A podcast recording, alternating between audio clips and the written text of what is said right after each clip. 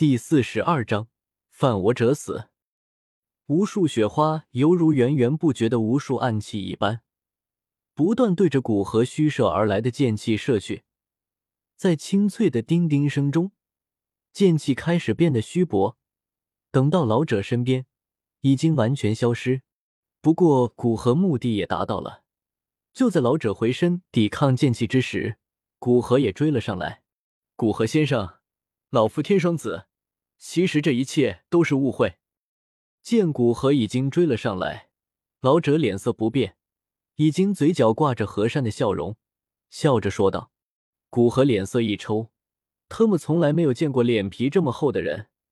不过天双子这个人，他还有点印象，好像是冰河谷的大长老，在元时间线也是出场过，所以他倒是允许其在死前多说几句。”故意露出疑惑的神色，古河声音平静的道。我不知道打伤我的朋友，抢我的东西有什么误会？天双子眼睛一转，道：“其实这都是我们谷主的朋友怂恿的。他说发现那座山峰之上有八对风狼翼翅，叫我们去拿。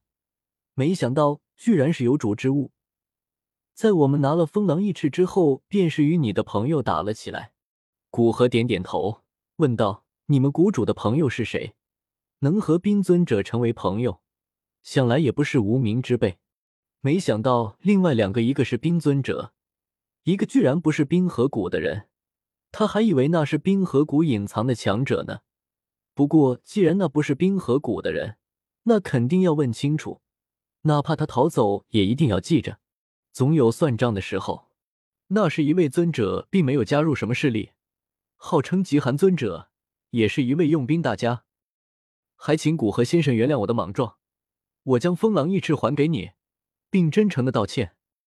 天双子姿态摆得很低，在无法看清古河深浅，但心里那前所未有的危机感，却时时刻刻的提醒着他。他碰到一位比谷主还要强大的尊者，现在只希望能蒙混过关，逃过一劫。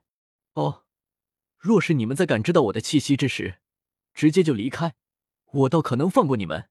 但是知道我来之后，还继续拿走我的三对风狼翼翅，你们还真是够看不起人呢。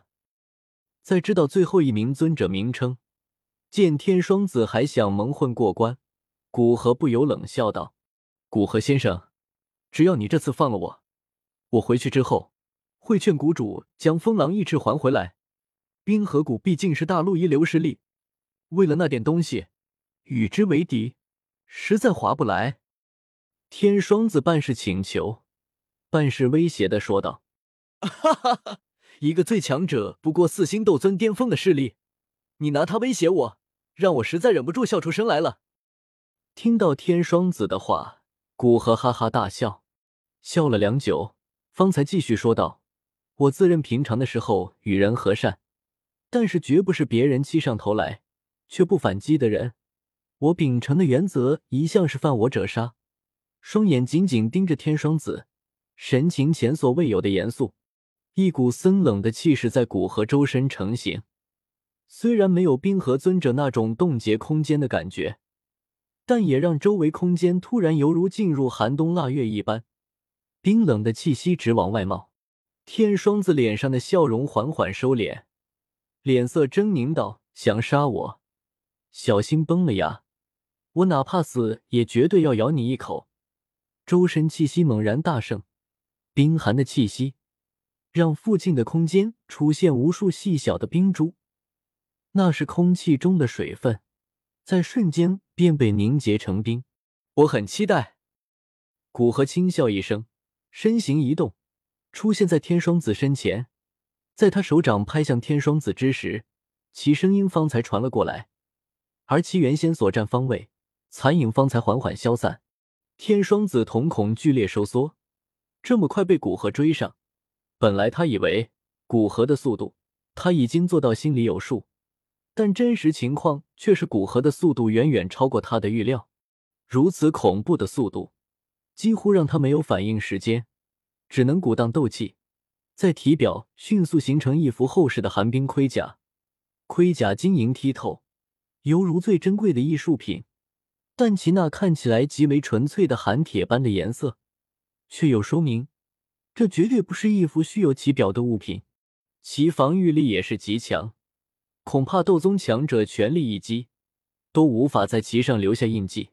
咔嚓，古河手掌刚刚触碰到天双子凝结的寒冰盔甲，只见那看起来坚不可摧的盔甲之上。顿时便出现密密麻麻的大小裂缝，随着“砰”一声，化为无数寒冰碎屑，消散在空中。那寒冰盔甲之中保护着的天双子没了寒冰盔甲的保护，直面古河那看上去不带半点力道的手掌。噗！勉力双掌击出，希冀能挡住，但是结果事与愿违，天双子倒飞出数百米，胸口微微塌陷。口中鲜血如泉涌一般不断涌出，天双子眼中微微绝望，仅仅一招便让他受了不轻的伤，加之古河速度又快，这样的对手简直让人绝望。不过能成为斗尊，哪一个不是心智坚定的人？天双子很快便调整心态，眼神恢复清明，趁着古河没有追上来，赶紧服下一枚丹药。挣扎是没用的。打了天双子一掌，古河本来是不想被他喷出的鲜血溅一身，见天双子恢复斗志，不由微微皱眉：“呵呵，我放弃挣扎，阁下能放我一条生路吗？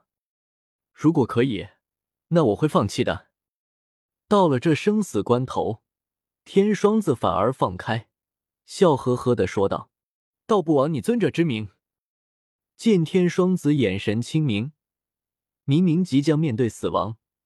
但眼中并无惧色，古河不由赞叹出声：“不过是不想在死前露出丑态罢了。”天双子微微苦笑：“若是可以活着，谁愿意死？但哪怕死去，也应该留有尊严。有些人面对死亡丑态必出，有些人面对死亡反而显得极为从容。也许天双子在属于斗破的世界中，只是一个龙套。”但是他自有他的骄傲与坚持，虽然是敌人，但是你的勇气值得敬佩。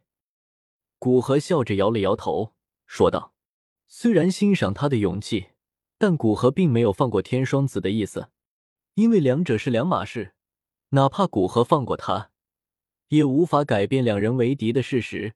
这种情况下，反而更应该果断出手。”P.S. 感谢书友上神浩玉的打赏。